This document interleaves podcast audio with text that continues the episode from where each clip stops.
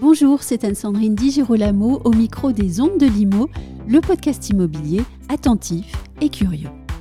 Il m'a semblé intéressant de revoir Benoît Mingui un an tout juste après notre première conversation au micro au sujet du verre bas carbone.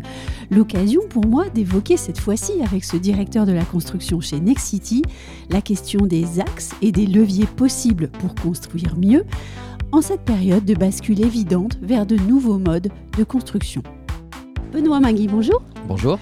Nous nous sommes entretenus il y a maintenant un an lors de la première édition du SICA et nous avions euh, alors évoqué le, partenariat de Next City et de Saint-Gobain sur, le, sur le verre bas carbone. Eh bien, on va maintenant reprendre euh, le cours de l'histoire ensemble, si vous le voulez bien. Et j'aimerais savoir, en un an, que s'est-il passé euh, chez Next City sur la question de la construction bas carbone? Comment avez-vous travaillé? Et sur quel point on, a énormément développé sur l'ensemble des axes. Donc, effectivement, avec Saint-Gobain, il y a eu le verre, il y a eu aussi le plâtre recyclé. Euh, on, est, on, a travaillé donc ces leviers euh, euh, de matériaux avec l'ensemble des acteurs, du béton bas carbone, de la brique, du bois. on a aussi beaucoup développé le levier énergétique. En fait, mhm. au moment du, du CIPCA de l'année dernière, on a annoncé nos partenariats avec des entreprises de pompes à chaleur, des industriels qui, qui développent d'énormes capacités en ce moment puisqu'il y a une très forte demande. Euh, et on les a très fortement déployés puisque euh, euh, sur nos dépôts de permis de construire en 2023, on est à près de la moitié de nos logements qui ah sont avec des pompes à chaleur. Donc c'est vraiment une bascule très importante, très rapide du marché. Alors on est aussi quelque part, on aligne en fait les sujets de d'enjeux bas carbone et de sobriété énergétique. Donc mhm. il y a eu en fait à l'automne dernier euh, une crainte sur euh, est-ce qu'on allait euh, avoir suffisamment d'énergie pour passer l'hiver et comment on fait pour faire des économies d'énergie. les économies d'énergie sont une préoccupation de nos clients et en fait effectivement avec les pompes à chaleur, on a deux tiers de l'énergie qui est de l'énergie renouvelable de l'air, hein, c'est la on vient chercher la, chaleur dans l'air. Donc effectivement, ça, ça, s'est très fortement développé. Et on essaie de développer aussi d'autres énergies comme la géothermie. Alors c'est aussi le principe de la pompe à chaleur, mais au lieu d'aller chercher la, chaleur dans l'air, on va la chercher dans le sol. Euh, c'est l'énergie renouvelable, c'est très performant. Ça suppose de mettre des infrastructures euh, un peu plus importantes, euh, mais ça a vraiment du sens sur la durée dans l'investissement de, de, l'acquéreur. Et puis vous avez aussi travaillé la question de l'industrialisation et euh, de la construction hors site en même temps, c'est ça? Tout à fait, exactement. Donc là, on a vraiment euh, travaillé avec tous les acteurs euh, français oui. et puis développé des conceptions en hors site. Et également, on est allé sourcer auprès de, des meilleurs acteurs européens et on a trouvé un partenaire technologique en Angleterre qui s'appelle Top Hat, oui. Euh, qui a lourdement investi sur, euh, sur ce process d'industrialisation de, la construction hors site et qui euh, nous permettrait d'accélérer en France sur la, le développement de solutions industrialisées, compétitives et qui permettent d'offrir un niveau de qualité et de performance carbone extrêmement avancé. Donc si je vous ai bien compris, pour bien avancer hein, dans, cette euh, construction euh, qui, soit respectueuse de l'environnement et, économe en énergie et bas carbone euh, au surplus, il y a tout un travail global à faire. C'est ça. C'est-à-dire travailler sur chaque point possible d'un bâtiment, travailler sur son environnement et sur la manière dont on va construire. Oui, exactement. Alors en fait, il y a énormément de leviers sur le carbone. Et ce qu'il faut voir, c'est qu'on n'est pas dans une industrie euh, qui est, euh, sur lequel il y a une incitation sur le bas carbone. Oui. On est à la réglementation RE 2020, qui est une contrainte, oui. Euh, qui est très exigeante par rapport à d'autres pays. Et qui va l'être de plus en plus. Voilà, qui, exactement, donc qui, qui, nous donne la voie. Mais à Nexity, on, on a une ambition d'être leader du bas carbone et, et on s'est donné des ambitions supérieures par rapport à cette réglementation. Et en fait, contrairement à d'autres industries, par exemple, on a l'industrie automobile où il y a des aides euh, très fortes mm. euh, sur le bonus écologique, sur les quotas de CO2. Nous, on est dans une industrie où il n'y a pas d'incitatif à être surperformant.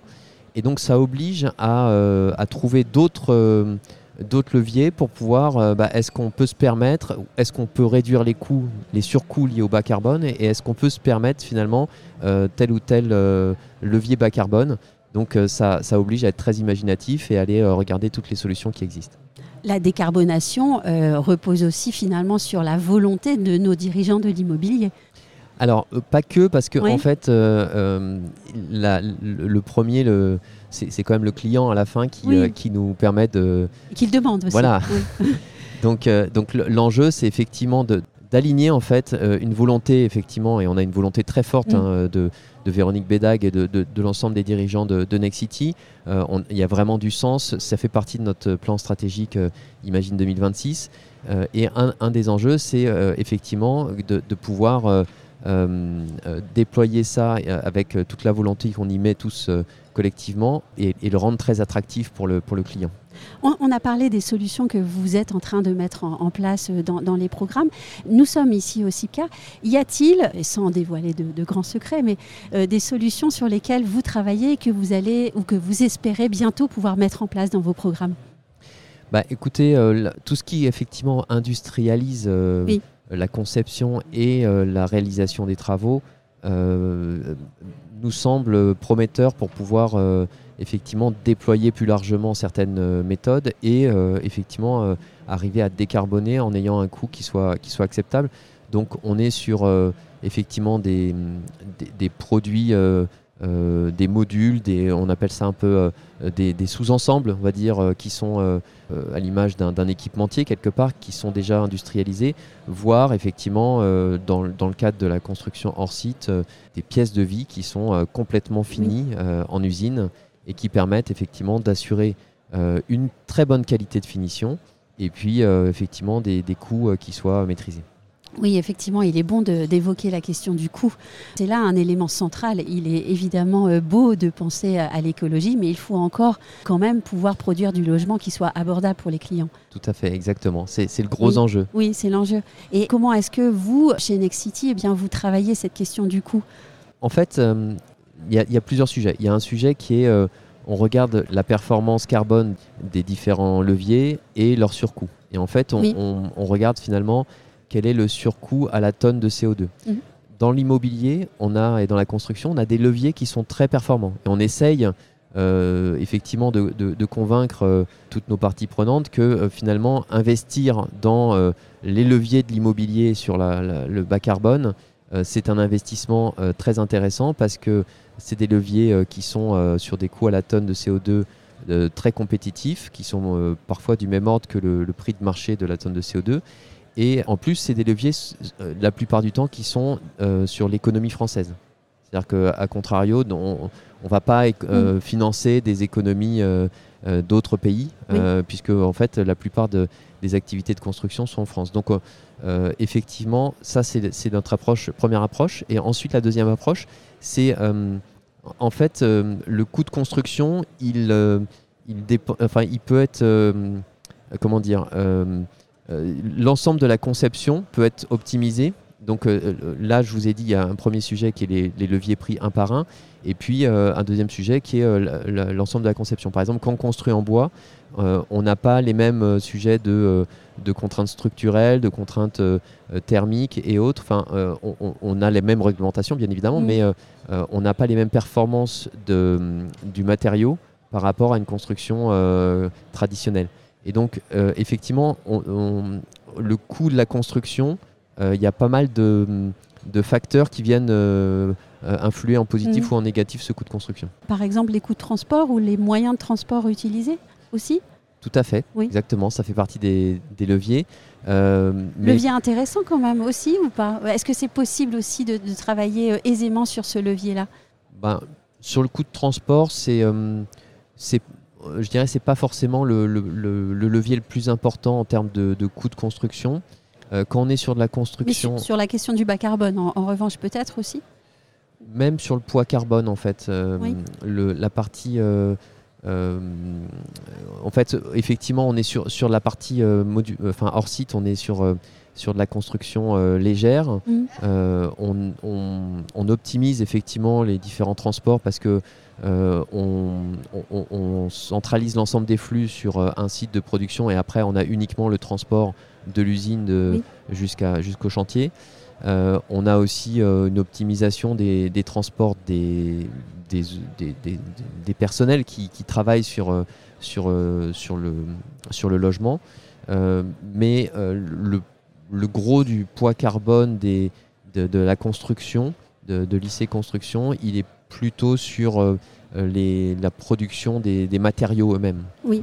Oui, on en a parlé. Vous, vous travaillez effectivement euh, euh, beaucoup sur les nouveaux matériaux, ou en tout cas, vous recherchez les matériaux mm. qui sont les plus performants possibles. Tout hein. Oui, notamment le béton, par exemple le béton ou la brique, le béton bas carbone. Je voilà. Le béton sur bas carbone. Sur le béton, effectivement, il y a beaucoup d'innovations. Euh, euh, il y a le béton bas carbone, il y a les bétons, euh, béton d'argile, béton de bois, mm. béton de. Enfin, il y a beaucoup d'hybridation qui, se, qui se fait. avec à chaque fois des propriétés des matériaux variables, différentes. Donc voilà, on essaie de trouver en fait les, les meilleurs arbitrages de matériaux. Et puis après, il y a un enjeu aussi effectivement de déploiement, c'est-à-dire euh, une fois qu'on a identifié un bon matériau, il faut arriver à le faire connaître euh, des bureaux d'études, des, des, équipes de, maîtrise d'ouvrage pour qu'on puisse après l'intégrer dans, dans, des programmes. Alors, nous venons d'expliquer le, mode de travail et, la méthode. rien de mieux que de prendre quelques exemples. Vous m'avez parlé du, programme de Maloney, par exemple, oui. où là, vous, vous, mettez en place le, le modulaire 2D. Voilà, exactement. Alors ça, c'est un mode constructif qu'on maîtrise bien. Euh, on l'appelle eWood. C'est, ça fait une dizaine d'années qu'on, déploie euh, ce mode constructif. Et euh, effectivement, on est donc proche de Rouen, dans, sur une ville où on, a un souhait de, développer de la construction bas carbone. Et effectivement, là, on est sur une, une, une ossature bois, des façades en bois. Donc effectivement avec une très bonne isolation, une surisolation même par rapport mhm. à la, réglementation, donc des, consommations énergétiques euh, très faibles. Euh, et puis euh, effectivement on a optimisé nous notre mode constructif pour qu'on puisse se permettre de, construire en ossature bois dans des, sur des collectifs, dans des zones qui sont des zones plus détendues. Oui.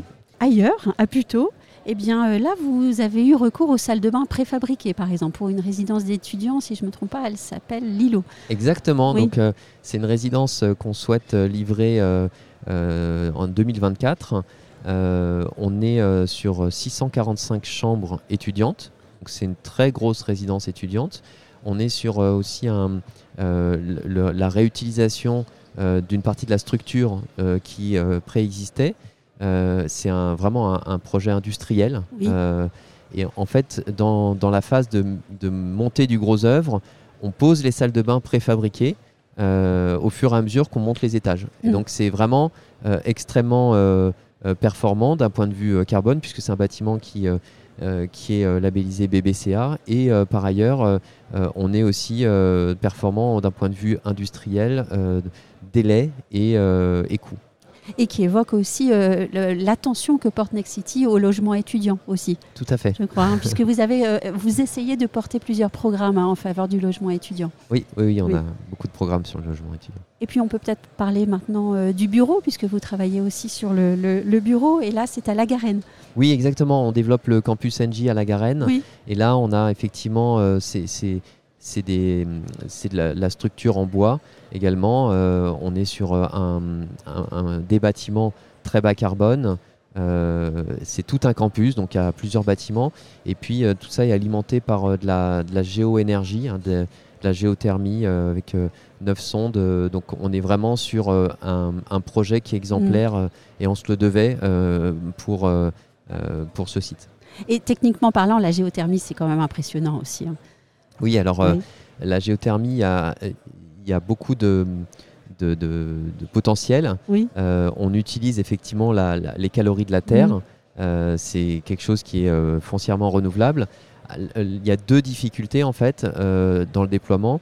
La première, c'est on, vient rajouter finalement de l'investissement, puisque en fait on, rajoute une infrastructure. Une infrastructure énergétique. Hein, mmh. donc, on, rajoute un, niveau d'investissement à une période où le coût de l'argent est plus élevé. Donc, c'est c'est plus, plus compliqué d'investir en amont. Mais, on, a, on, travaille sur des, sujets de, financement. Et puis, le, deuxième frein, c'est qu'on rajoute dans la conception une étude supplémentaire, puisqu'il faut étudier la, les, études de sol, la performance thermique du sol euh, par rapport aux besoins thermiques du bâtiment. Et donc, effectivement, il faut qu'on. Euh, on est en train de, travailler là-dessus, puisqu'on on, est à plusieurs opérations sur lesquelles on, on regarde la, géothermie.